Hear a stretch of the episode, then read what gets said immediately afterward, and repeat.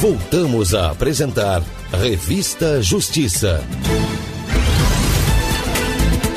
Estamos de volta com Revista Justiça, agora 8h24. Vida Acadêmica. Dia de participação da pesquisadora e jornalista Mariela Oliveira. Olá, Mari, muito bom dia. Bom dia, Sérgio. Bom dia a todos os ouvintes da Rádio Justiça. Uma alegria falar com vocês mais uma vez. Hoje vamos falar sobre os números da pós-graduação no Brasil, Mari. Isso mesmo. Saiu uma pesquisa na semana passada, divulgada por uma empresa, uma, na verdade não é uma empresa, é uma entidade que reúne várias empresas que mantêm é, ensino superior privado no Brasil, chamada Instituto Semestre. E aí eles fizeram um levantamento em relação ao número de matrículas na pós-graduação, nas especializações é, no último ano e tem alguns resultados bem interessantes para a gente poder refletir um pouco sobre o interesse dos brasileiros em relação à pós-graduação, sobre que tipo de pós-graduação os brasileiros estão hum, fazendo mais, né? E uhum. pensar um pouco também quais são a, os limites e possibilidades do ensino superior no Brasil. E quais são, então, Mário, os principais resultados dessa pesquisa sobre os cursos de especialização no Brasil? Olha, Sérgio, de acordo com a pesquisa, o número de matrículas na pós-graduação Lato Senso, que é a especialização, né, digamos assim, que são cursos que são regulamentados, que tem que ter pelo menos 360 horas de atividade docente e discente. Então, esse número aumentou 74% se a gente comparar de 2016 para esse ano, esse ano de 2019. E é, o nome da pesquisa né, se chama Cursos de Especialização Lato Senso no Brasil. Todos os cursos que são de especialização foram considerados na pesquisa, ou seja, aqueles que têm mais de 360 horas. Cursos com menos de 360 horas não são considerados especialização, eles podem ser atualização, eles podem ser aperfeiçoamento, mas não, não tem o certificado de especialista. E nessa conta também entraram os cursos MBA, aqueles Master Business Administration.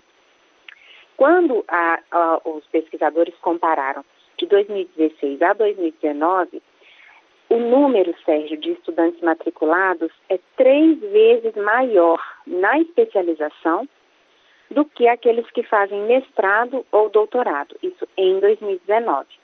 E essa diferença vem aumentando desde 2016, que é o dado, da, o dado mais antigo dessa pesquisa. Perdão. Em 2016, a especialização, né, a pós-graduação lato sensu, ela tinha o dobro dos estudantes do que a gente chama de estrito senso. Opa. É, que é o mestrado e o doutorado. 8 horas e 27 minutos. Quer tomar uma aguinha aí, Mari? já, já tomei, já resolvi. Então vamos lá. Nessa. Tá. É, desculpe. Um, eu falava do, dessa comparação, né, de 2019 e 2016. Então, para você ter uma ideia, em 2016, de doutorado, a gente tinha mais de 112.400 estudantes. De mestrado, a gente tinha mais de 218.300 estudantes. E de especialização, eram mais de 683 mil estudantes. Então, a gente tinha meio que o dobro no número de estudantes na especialização quando a gente comparava com mestrado e doutorado, somando mestrado e doutorado. Nos últimos anos, as matrículas na especialização, como eu disse, elas aumentaram 74%, no mestrado aumentaram 18%, no doutorado, um número bem menor, 9%. Então, hoje, para você ter uma ideia, a gente tem mais de um milhão de estudantes matriculados em especializações no Brasil. 1 milhão 187 mil 457 estudantes, para ser mais exato. Enquanto que no mestrado a gente tem 257.800 e no doutorado a gente tem 122.838. E o interessante é que nessa pesquisa se conseguiu mapear também que a maior parte desses alunos trabalha além de fazer a especialização o que é uma coisa que eu já falei aqui em outros momentos, né? Não espere para fazer uma pós-graduação depois que você estiver desempregado. Aproveite para fazer sua pós-graduação enquanto você trabalha, tente pelo menos, né? Enfim, essa pesquisa, ela cruzou informações da PNAD contínua, que é a Pesquisa Nacional por Amostra de Dados, do IBGE, e detalhes sobre a oferta de vagas no sistema online do MEC. Um, então, esses são os principais dados da pesquisa. Seguindo então neste, desta, nesta pesquisa, qual é o perfil do estudante de especialização, Mari? De acordo com esse levantamento, quase metade dos alunos de especialização no Brasil, eles vão ter entre 25 e 34 anos. E são considerados os responsáveis pela casa onde eles moram, né? os responsáveis financeiros da casa onde eles moram. Quase dois terços deles são compostos por mulheres cerca de 25% vive em São Paulo e a maior parte está matriculada em uma instituição privada. Essa informação se justifica porque a gente tem hoje uma oferta muito maior de especializações nas universidades privadas do que nas universidades públicas. As universidades públicas no Brasil, elas têm um caráter acadêmico bastante forte, então elas têm uma tendência a investir no mestrado e no doutorado, e não tanto nas especializações. Claro que oferecem, mas em um menor número. Outra coisa que é interessante, a participação nas matrículas em cursos de especialização EAD, cursos à distância. Essa participação aumentou muito, aumentou quase que o dobro. Foi de 161 mil em 2016 para 361 mil em 2018. Na verdade, dobrou, né? Não foi quase que o dobro, dobrou que mostra também um pouco a força da, dos cursos online, desse movimento de educação online, educação pela internet. E a gente tem que levar em consideração também que geralmente o curso online ele possibilita uma maior é, adesão do aluno na medida em que ele faz o curso onde ele quiser, né? Ele tem uma flexibilidade dos horários. Geralmente os cursos online eles são mais baratos do que os cursos que são presenciais, então tudo isso influencia também nesse maior número, né? A quantidade de a, a possibilidade de maior acesso à internet das pessoas, enfim. Acho que esse é um, o perfil do, do estudante de especialização, viu, Sérgio?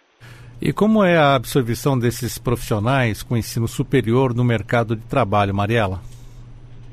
Bom, para responder essa pergunta, eu vou trazer dados de uma outra pesquisa. Opa, vamos lá. É, que foi divulgada na semana passada que mostrou que, infelizmente, no Brasil sobram trabalhadores qualificados e faltam vagas.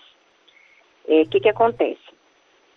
Cerca de 6% das pessoas que têm diploma de graduação no Brasil está desempregada.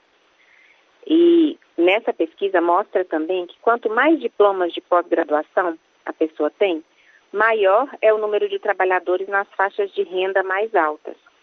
Na pesquisa, a, a, mostra que quase nenhum trabalhador que não tem pós-graduação ganha mais do que 10 salários mínimos. Então, ao mesmo tempo em que a gente percebe que há uma valorização financeira em relação a quem tem uma pós-graduação e quem não tem, infelizmente o mercado não absorve todas essas pessoas. E aí eu acho que a gente precisa pensar em alguns pontos, assim, é, não, não sei se é uma culpa do mercado, né? A gente tem que pensar assim, Muitas pessoas fazem a pós-graduação, conheço pelo meu convívio, assim, fazem porque estão desempregadas, ou fazem porque ganharam uma bolsa, ou fazem para aproveitar uma oportunidade que tem um tempo para fazer uma pós-graduação. E não necessariamente se faz a pós-graduação naquela área que você considera que você tenha a, a vocação, que você vai querer trabalhar depois. Então, muita gente faz o curso porque o curso está aberto, porque ganhou uma bolsa, por isso e eu questiono esse tipo de motivação, porque depois você pode virar uma pessoa com pós-graduação, mas que em uma área que não é uma área do mercado, que o mercado não absorve, enfim.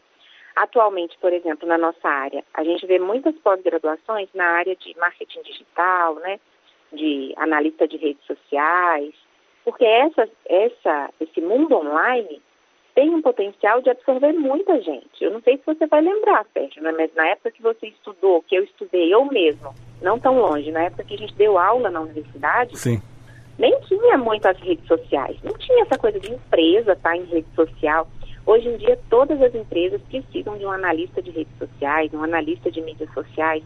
Então, eu, é, a dica que eu dou para as pessoas é, antes de escolher a pós-graduação, dá uma olhada em quem é que, é, em que, que áreas essa, essa pós-graduação vai te permitir trabalhar depois. Não faça só porque, ai, para ter uma oportunidade tem que fazer eu, ai, todo mundo do meu curso tem pós-graduação menos eu. Porque você pode, enfim, ficar na fila do desemprego depois. Acho que é, eu, eu gosto de ser bem pé no chão, sabe, Sérgio? Assim, é, aqui no país a gente tem um grande fetiche, né? Que todo mundo tem que fazer a, a graduação, depois fazer uma pós, depois fazer um mestrado, fazer um doutorado. Eu já falei isso no quadro outras vezes.